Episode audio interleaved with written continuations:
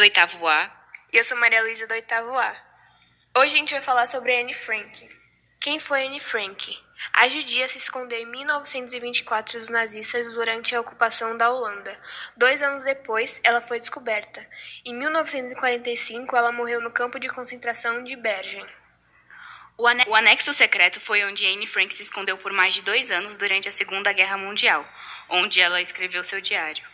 Anne Frank não apenas manteve um diário, ela também escreveu contos, planejou publicar um livro sobre seu tempo no anexo secreto. Após a guerra, Otto Frank realizou seu desejo.